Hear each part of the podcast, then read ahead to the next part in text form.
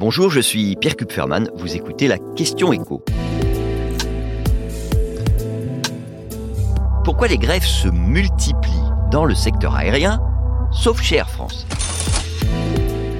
Pour répondre à cette question, il faut se pencher sur le pilotage social des dirigeants d'Air France. Avec un exemple tout chaud, la rémunération des salariés au moment où l'inflation grignote le pouvoir d'achat.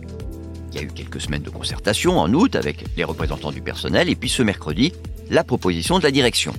Une prime de 1000 euros, alors prime partage de la valeur, c'est-à-dire exonéré de cotisations sociales et d'impôts pour les salariés qui gagnent moins de 3 fois le SMIC. Sauf que, il ne vous a pas échappé qu'à Air France, bah, il y a quand même pas mal de salariés qui touchent plus de 3929 euros net, c'est euh, trois fois le SMIC, notamment les pilotes. Et donc, la direction, elle a choisi d'accorder cette prime à tous les salariés d'Air France, même si ça lui coûte plus cher.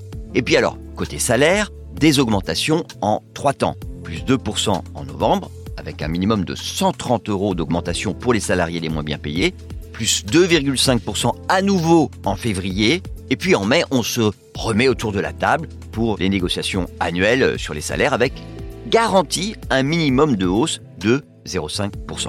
Évidemment, tout ça, ça va coûter beaucoup d'argent à Air France. Le chiffre qui circule, c'est 180 millions d'euros, ce qui fait quand même près de 5000 euros en moyenne par salarié. Donc oui, la paix sociale, ça a un prix. Mais en même temps, quand il y a un risque important d'incendie, bah, il vaut mieux tenter d'arroser avant que ça brûle plutôt qu'après. Et de ce point de vue, on peut dire que l'équipe dirigeante qui pilote Air France depuis la fin 2018, elle a réalisé un sans faute. Aucune grande grève, il y en avait beaucoup avant.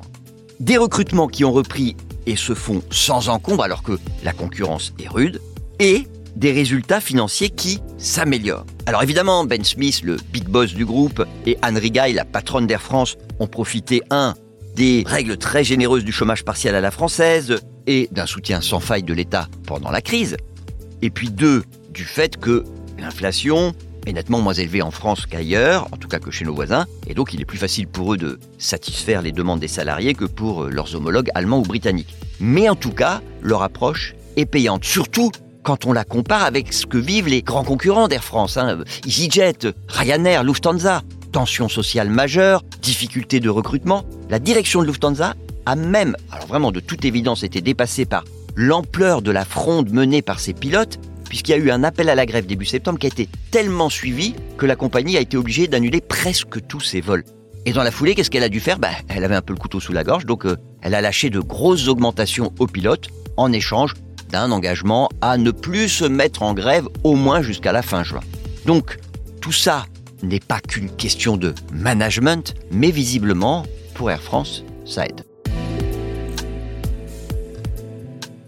Vous venez d'écouter la question écho, le podcast quotidien pour répondre à toutes les questions que vous vous posez sur l'actualité économique. Abonnez-vous sur votre plateforme d'écoute préférée. N'hésitez pas non plus à nous laisser une note et un commentaire. À bientôt!